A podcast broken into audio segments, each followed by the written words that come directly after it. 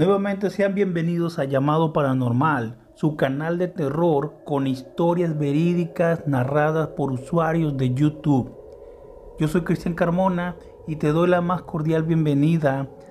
El día de hoy tenemos las historias de la señora Remedios del estado de Jalisco, quien nos va a contar acerca de unos sucesos que vivió cuando ella era pequeña. Escuchemos.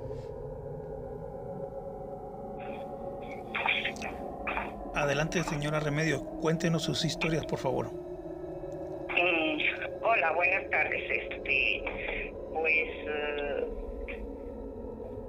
yo entonces, este, yo era una niña y mi, mi mamá, mi abuelita discutieron muy fuerte y ellas, este, comenzaron a a tener una discusión porque mi mamá era alcohólica. Entonces, este, mm, ella, ¿sí me escuchas? Sí, claro. Ah, eh, ella, este, era alcohólica y comenzó a, se comenzaron a insultar, a, a ofender y mi abuelita la golpeó y yo pues tenía tres años y medio y me salí para con ella a la calle y era como las pasaditos de las doce y media de la noche. Cuando se acerca un perro negro, grande, pues eh, a mí no se me acercaba y yo le tenía mucho miedo, pero a mi mamá sí se le acercó y este y le hablaba al oído, el perro, le hablaba al oído a ella. Y, y, y yo le escuchaba, le decía, le decía cosas pues eh, que ella podía hacer lo que ella quería. Entonces, este, mi mamá dijo, sí, ¿verdad? Pero mi mamá con los efectos del alcohol no, pues no le tuvo miedo, pero yo sí le tenía miedo, yo estaba escuchando lo que le estaba diciendo el perro a ella. Entonces, este, pues se quedaron eh, platicando mi mamá y el perro. Entonces, este, mi abuelita salió y le dijo, métete, porque esa niña ya es tarde y debe de estar adentro, métete. Y dijo, no, dice, no, dice, estoy aquí con él. Y cuando volteamos, mi abuelita y yo, porque yo estaba, fui y me le acerqué a mi abuelita y cuando volteamos, mi abuelita y yo, ya no era un perro, era un catrín, era un hombre, un joven, y vestido de catrín, como la lotería que, que hablaban este, que le decían el Catrín. Entonces, este, mi abuelita se asustó mucho y pues yo también me asusté porque ella gritó y yo también grité. Entonces mi mamá dijo, ¿qué tienen? Dice, no hace nada, no pasa nada. Dice, él, él este, vino conmigo y estamos platicando. Y mi abuelita me dijo, dice, métete para adentro, dice, porque ese es el diablo. Ese es un, un diablo, dice, ese no es un hombre. Métete y, mi mamá se trajo al, al, hombre, no era un perro ya, era un hombre. Y, y mi mamá no este no tuvo miedo. Y como era una casa que era una vecindad que, que tenía a los alrededores las, las casas eran de pues de dos tres pisos.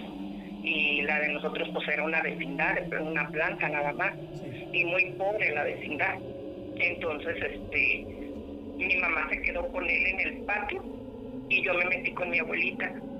Y dijo mi, comenzaron los perros, las gallinas y a maullar, a aullar pues, a aullar y, y a hacer muchos sonidos muy macabros. Y yo le decía a mi abuelita, tengo miedo. Dice, pues yo también tengo miedo. Dice, esta, dice, está con un diablo. Dice, ese no es un hombre, es un diablo. Dice, ese es el diablo, dice, para que lo conozcas. Es el diablo. ¿Vale? ¿El animal se transformó frente de ustedes? Sí, de mi abuelita y de mi, de mi mamá. Pero mi mamá, como estaba muy briaga, no, no puso, no tuvo miedo ni puso atención. Ella no puso atención. Estaba como pues no sé, tenía una actitud muy, muy este, pues que no, no sentía miedo ella. Ella lo miraba todo muy normal, pero nosotras no, no lo vimos normal. Y, y el, salió el padrastro de mi mamá que estaba allí adentro en el cuartito y, y, luego luego le dijo a mi abuelita, métanse, dice, porque ese es el diablo, dice, ponte a rezar. Dice, ya rezaron y dijo mi abuelita, no, ni me acordé, dice, tengo miedo. Y ya nos metimos y ya vino la vecina que estaba a un lado del otro cuartito y dijo, yo tengo agua bendita. Y, y, y ya este, cuando, cuando quiso echarle agua, se desapareció, pero quedó un pozo. Allí en donde él estaba parado, se hizo un pozo profundo y se desvaneció. Y mi mamá como que perdió el conocimiento y no, este, ella no recuerda, ella no, bueno, ya ahorita ya se murió, pero ella no recuerda, no, ella no recordaba nada, pero yo sí me enfermé, yo me puse muy mala, me dio, luego me dio temperatura y a mi abuelita también. Esa es una de las cosas que, que yo viví en, en esa edad de tres años y medio y que pues se me quedó grabado en la mente y, y no se me olvida lo que pasó. Tiempo después, la señora Remedios vive otras experiencias en la misma casa y con las mismas personas. Ella nos cuenta lo siguiente. Veamos. Y luego otra ocasión también hubo otro problema entre ellas dos por lo mismo, porque mi mamá era alcohólica y mi mamá estaba de vuelta borracha y estábamos ya viviendo en otro lado y este y aquí también pasó otra experiencia de que yo tenía en ese tiempo yo creo que tenía cinco años y también se pelearon, se insultaron las dos como mamá y hija, no se respetaron y, y también este a espaldas de la casa estaba, todavía no estaba muy fincado y, y comenzaron a, rasguñar, pero grande, grande la, la pared y pues era una pared de adobe y también este fue unos rasguños y unos uh, gemidos así bien feos que se oían y, y comenzó a, a, como a temblar el, el piso y, también yo echaba de gritos y mi abuelita también se asustó junto conmigo. Dijo, esta trae el diablo. Dice, no se le ha ido el diablo. Dice, esta no, no tiene miedo de nada. Y, y pues me dijo mi abuelita, vete a la tienda. Dice, a traer unas velas, dice, para alumbrarnos bien. Y, y ella tenía dentro dos aparatos, pero ella me mandó a la tienda a traer velas.